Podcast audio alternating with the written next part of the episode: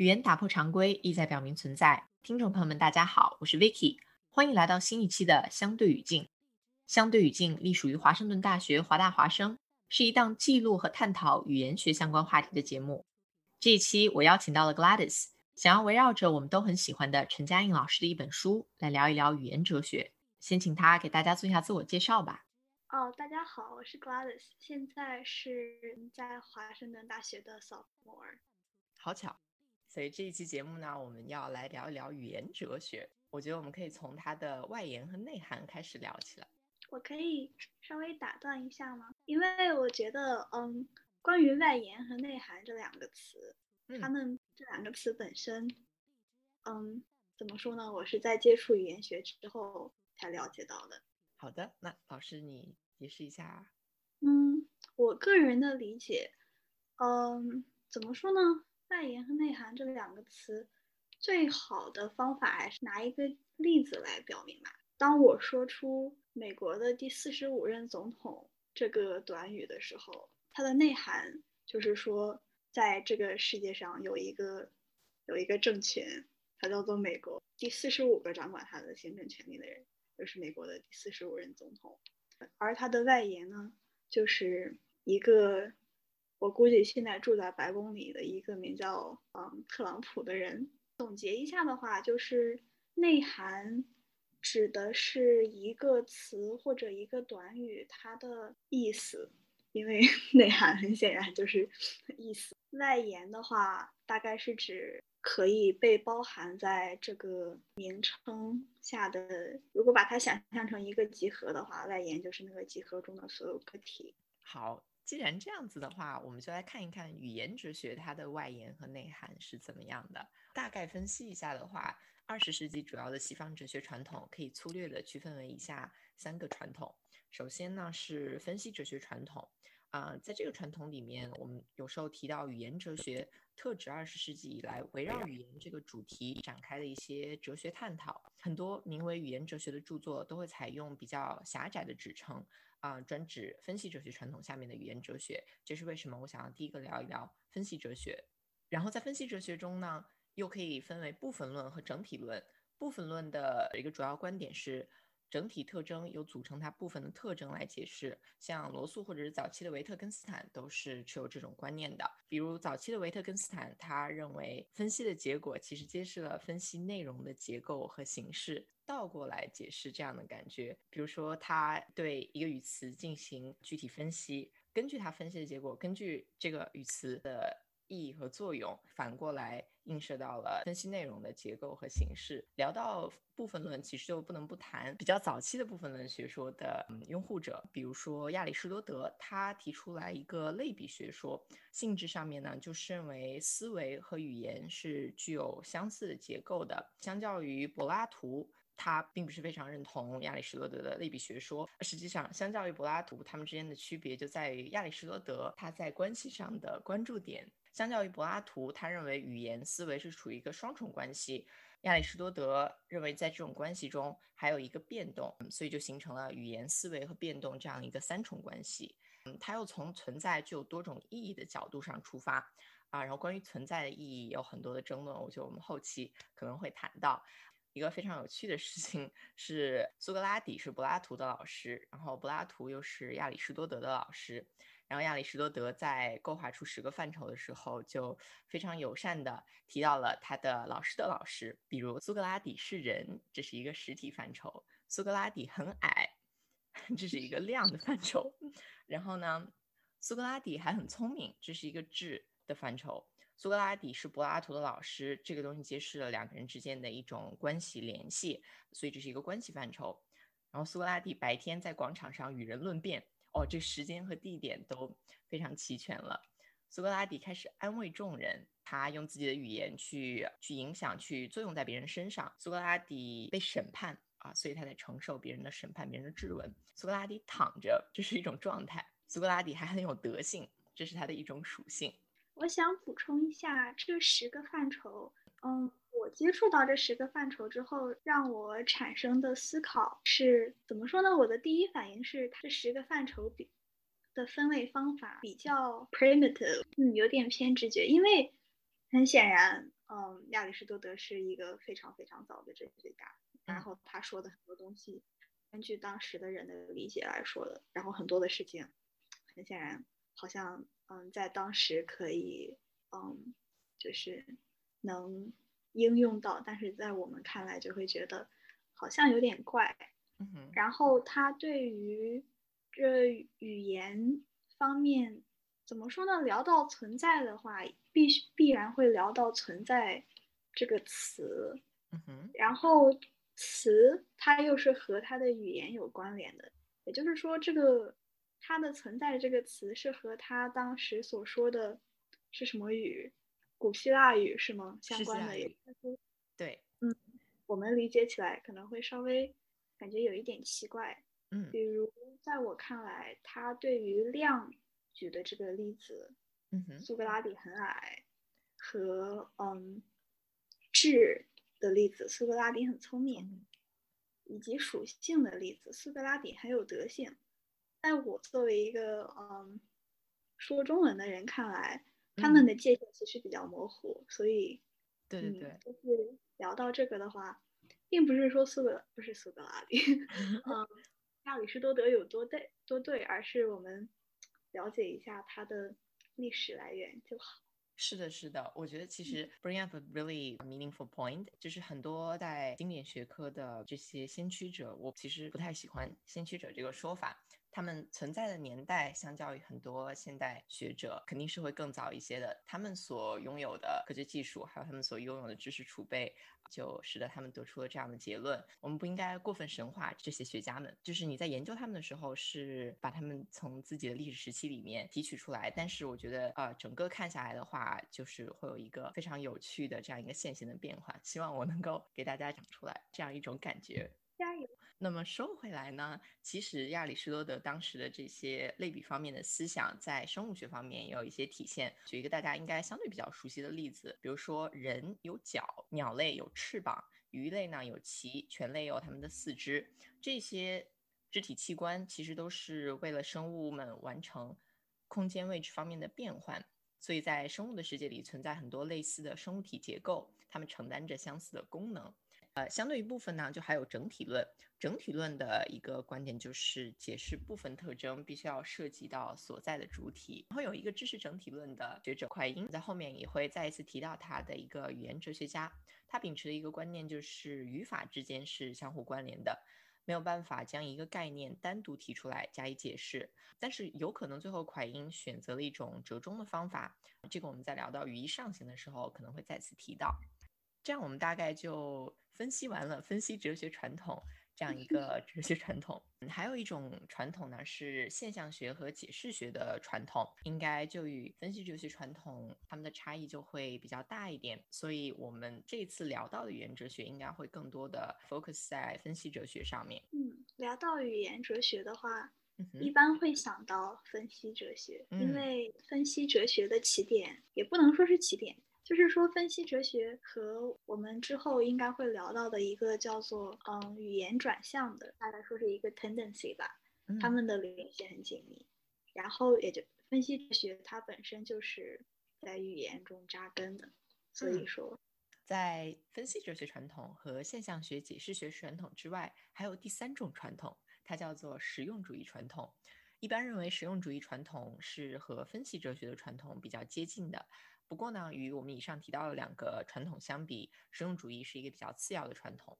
这样大概就聊完了语言哲学的外延，它的内涵。首先，塞尔对于语言分析哲学的内涵，他提倡我们分开这样两种定义。首先呢，是一个叫做 linguistic philosophy，这个内涵呢，可能更多的专注在研究很多语词用法、语法、语义之间，更倾向于他们语言学的相关的概念。嗯，还有一种呢，叫做 philosophy of language。然后这个内涵更多强调的是语言的普遍性质，比如他们的指称、意义、真假啊、它探究的是一种普遍的哲学问题。我觉得从名字里面大家大家可以看出来啊、两种内涵的侧重点是不一样的。这里我有一个问题给我们的 Gladys 老师，塞尔呢，嗯他有一种他有一个想法，就是说产生新的心理是大脑神经活动的结果。啊、现在的人工智能呢，倾向于将人脑看作一个计算机，把它们的相对关系就类似于把大脑类比成计算机硬件。我想知道你对于这样的看法的想法是？我觉得如果是延顺塞尔的定义的话，既然他已经说了产生新的心理或者是就是心灵的活动，就仅仅是物理层面的大脑神经活动的结果的话，通过物理上完全来模仿，或者说用我们的科技尽可能的。来模仿脑中神经的活动，延顺他的想法或者是他的定义，我们是可以产生出，嗯，可就是能够和人类的心灵大概是同样的东西。嗯哼。但是问题就在于量变究竟能不能产生质变？如果我们把足够多的二极管堆在一起，也不是说堆在一起，就是嗯，组织在一起。它能够模仿我们的大脑的神经活动吗？这个问题，我觉得光是哲学是讨论不出来的，还是要还要和就是比如说计算机科学啊，以及生物学啊，他们来共同合作。这种如果是光光有我们就坐在这里聊以及想的话。好像没有什么用，也没有什么结论。是的，是的，我完全同意。就是语言哲学的探讨，它其实是和很多其他的学科密切相关的。我们探讨的大概只是作为研究语言哲学方面的人会去关注的一些方面，但是同样不可忽视的是，这里还有其他很多重要学科的参与。如果联系到宗教的话，嗯，宗教人士也会注重，比如说灵魂的问题。然后很显然由。人类组装的计算机，就是不管你里面放了多么厉害的芯片，能够进行多么大量的计算，嗯哼，嗯，在宗教人士眼里看来，应该是没有灵魂的。但是至于灵魂这个东西到底是什么，以及它存不存在，我们还是交给科学来解答吧。相信科学，嗯。为了给大家一个 context 呢，我们已经呃大致了解了分析哲学的外延和内涵。现在我们来聊一些具体的分析哲学中的一些概念啊，比如首先有一个叫做使用和提及。我觉得使用这个词，大家单从字面意义上来讲，就是我们会去用这个词啊，这种其实是使用了语词它本身的意义，就是每一个词都有自己的 meaning。像我说一句话，比如说。西雅图是一座坐落在太平洋西北地区的城市。嗯，在这个句子中呢，我们使用了西雅图，它是在一个具体的地理位置的一个城市，与太平洋相邻。啊，还有一种用法呢，是一种我们把它叫做句法语句或者形式语句，用了提及的方法。比如说，昨天我学会了怎么写西雅图三个字。嗯，希望我不是昨天才学会写的。嗯，一般我们所使用的词都会嗯。我们会放一个双引号在外面，至少这是中文的一种使用传统。我的提及它更像是对于这个符号本身的一种应用。比如我们说到西雅图是由三个音节组成的，然后写下来的话是三个汉字。我们知道它的含义，大概我们大家的大学都在的那一座城市。嗯，现在已经不好意思。现在好。对，我们的大学还在，虽然我们都不在了。我觉得这可能就是更为复杂的实际情况。嗨，实际情况总是计划赶不上变化。但是提及呢，更多的像是就是提及这个符号本身，比如说我刚刚提到的构成西雅图这个词的三个音节西雅图，或以及把它们写下来，就是构成西雅图这个词的那三个汉字。这段音节和符号本身是它的提及，而是要使用它的意义的话，我们就是在使用这个词，它具体情况下所指的对象或者事件。其实我觉得，嗯，你在开头提到的这样一个呃例子，就是关于特朗普，他是美国的第四十五任总统，这就是一种我们无论是对于就是特朗普还是。第四十五任总统都是在使用它的意义，但比如我们在单讲一个词的时候，比如说特朗普，它的英文是 Trump，啊，这个时候就是更多像一种提及，那么接下来我们就可以聊一聊我们两个都非常喜欢的一个概念，叫做语义上行。语义上行呢是由蒯因，他是啊一个美国的语言哲学家。不过对于他名字的这个翻译还蛮特别的。我讨厌“蒯”这个字发音。对，可能是因为这个这个发音一般的日常生活中没有没有见到过。就是我我在认识蒯音之前，我都不知道汉语里面有一个词有“蒯”这个音。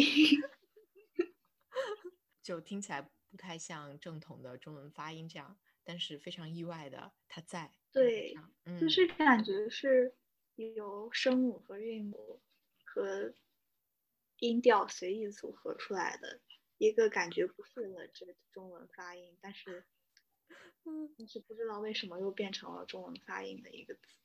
总而言之呢，蒯因这位朋友他的想法就是。我们把对事情本质差异的讨论转化为语词差异的讨论，然后这种想法呢，其实在罗素批评苏格拉底的方法时，归结没有办法得到什么是正义的讨论的结果的原因，在于我们没有找到适当的逻辑来表述已经拥有的知识是比较相似的，至少啊，我认为他们之间有着千丝万缕的联系。所以蒯因呢，他 propose。与其争论一个语词究竟承载何种意义，更为恰当的、可以避免无休止争论的方式是探索这个语词被应用的场合，询问它所有的可能性。啊，给我的一种感觉就是他觉得够了，like any everybody else arguing and then Queen 语义上行啊，这种感觉。语义上行呢，大概会是这样一个过程。首先，我们把要分析的这一句话。把它 tokenize 变成一个一个的啊小的部分，然后呢，我们对于它们在语词语词层次上的意义进行一个分析。是这样的，我感觉语义上行，它适用的，它其实适用范围有限，并不是说我们日常生活中随便说一句话，它就可以就是语义上行一下。它的应用场合大多数是在，就是用给一个 statement，我这个陈述句所谈，就是我觉得语义上行，它的应用范围并不能应用到我们日常生活中说的每一句话上。嗯，然后它，我感觉它能够应用的场景更多的像是，比如在一句陈述句中。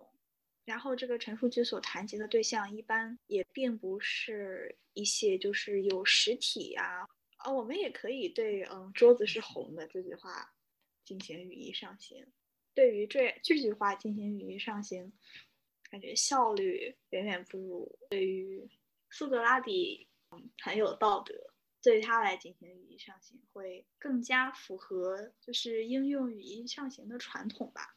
实际上，老师你在提到，就是一般它是对于一个相对来讲比较嗯缺乏实体的这样一个可能更 abstract 一点的概念，作为呃做分析的时候，嗯，我觉得好像不仅限于是好像虚构的这个东西就不存在一个实体，它可以存在实体，比如说我们说上海是一个城市，嗯。但是我们对于城市的定义会各异嘛，每一个人对于城市的理解都不一样。究竟城市是，比如说它达到了五百万的人口，嗯，还是城市是它的啊管辖地区的面积到了多大，或者是它的嗯经济生产总值这一类的达到了一个上限，或者是怎么样？嗯，有道理。嗯，好像就是有一些词的定义总会比另外一些词更加的 fuzzy 一点点。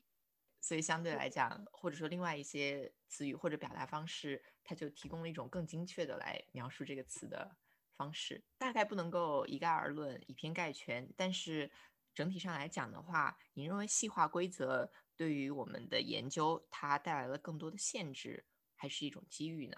如果仅仅是谈论语言中用词的规则的话，首先我认为这是在一个世界文化融合。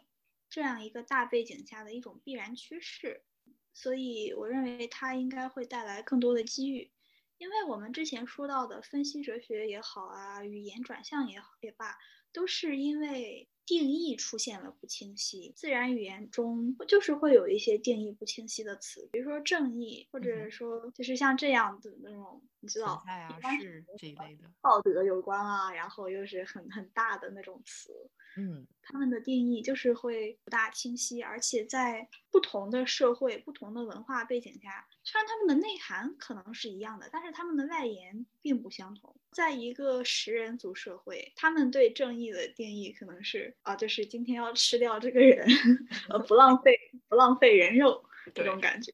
然后，但是在我们的社会，我们对正义的定义。首先要不吃人，对吧？是的。所以，尽管正义它是一个好词，它背后的含义是是一个积极向上的、正面的，但是它的外延这个定义下面包含的行为举止，在每个社会中都是不同的。探索这个词语的它的定义本身以及它的应用场的场合是有意义的。嗯，清理一下。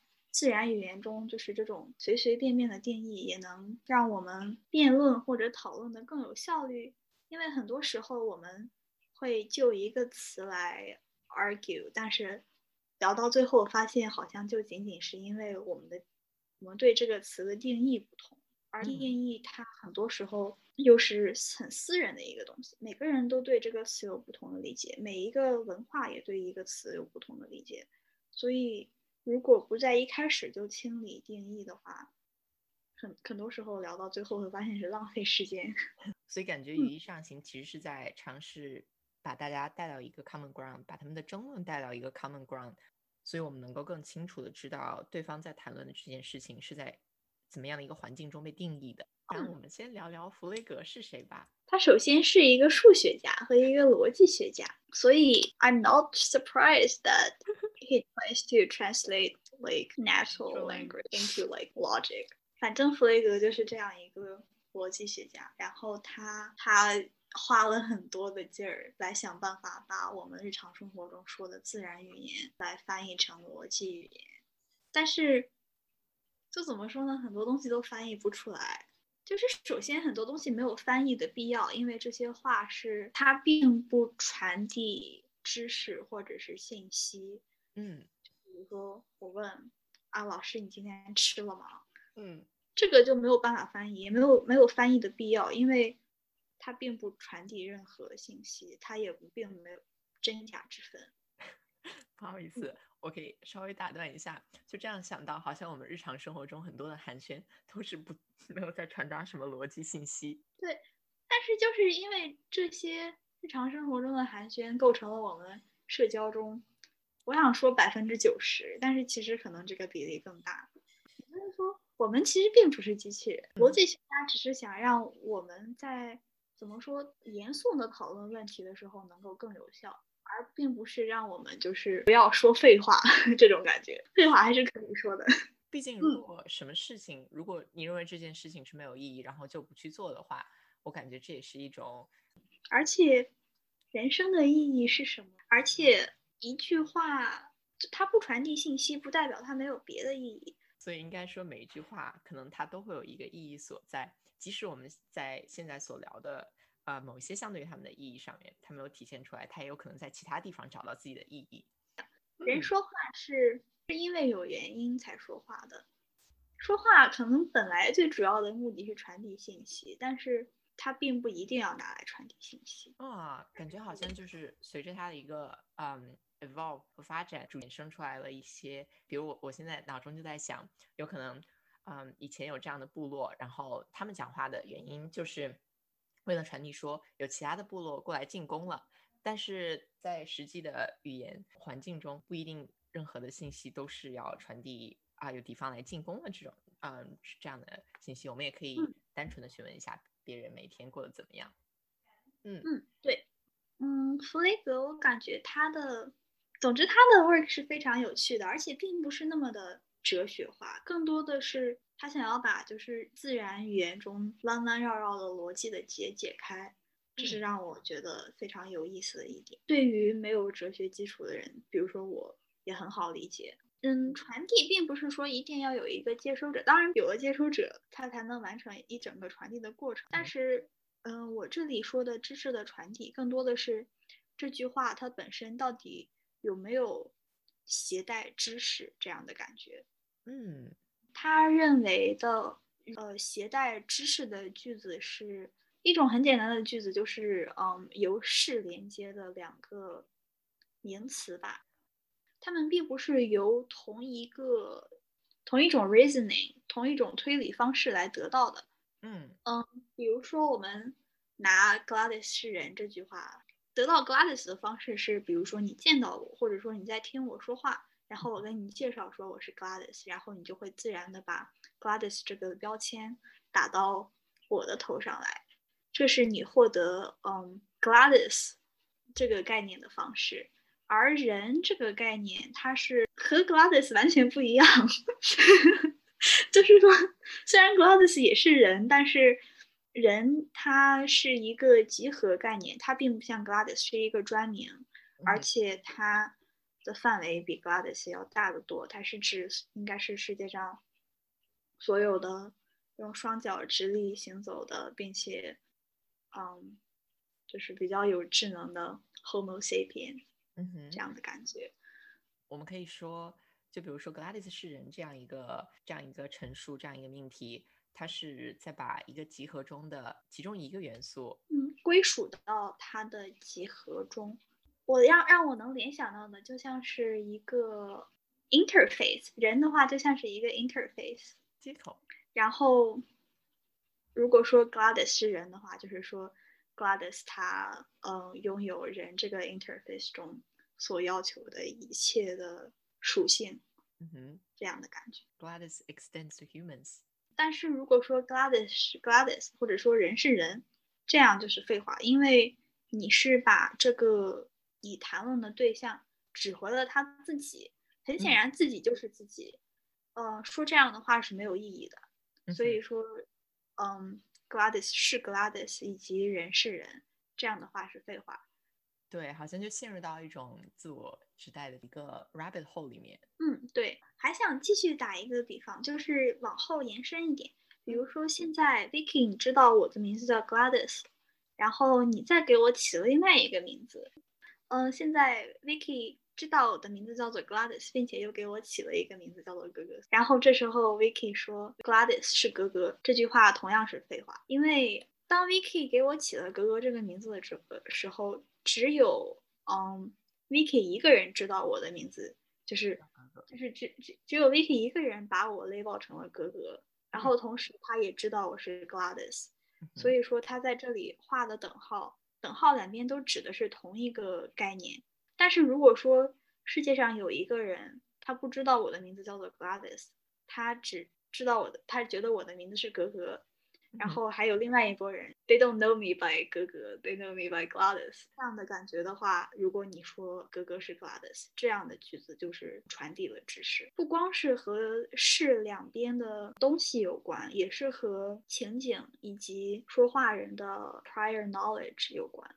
我觉得这样看来的话，好像就是你在等号的两边放上的元素，有可能是指代同一种东西的。但是如果说话者他之前并不知道在等号另一端的这样一个指称，现在他们知道了，所以这是一种知识的传递。如果说说话者已经提前知道了 Gladys 的两种指称或者它的 label，在这个时候说 Gladys 就是格格，那它会是有意义的吗？要看。Gladys 和格格这两个名字分别是在，分别是由谁来使用，然后也要看说话的对象是谁。关于知识的传递以及句子是否传递知识，虽然弗雷格很尽力的想要把它清理成逻辑语言，但是其实它就是 heavily relies on context。老师对于韩式理论还有什么要补充的吗？你有说到单个对象的存在是没有意义的。我个人对于这句话的理解，好像就是当语言离开了，就韩式我们会知道有两个，有一个自变量，一个因变量。如果我们单纯的去谈论这个自变量或者这个因变量，至少在语言学的这种范畴里，它就变得会缺少一些相对意义。这句话并不是说单个对象的存在是没有意义，它是说，就是如果把单个的对象剪出来讲的话，是，嗯，怎么说是没有意义的。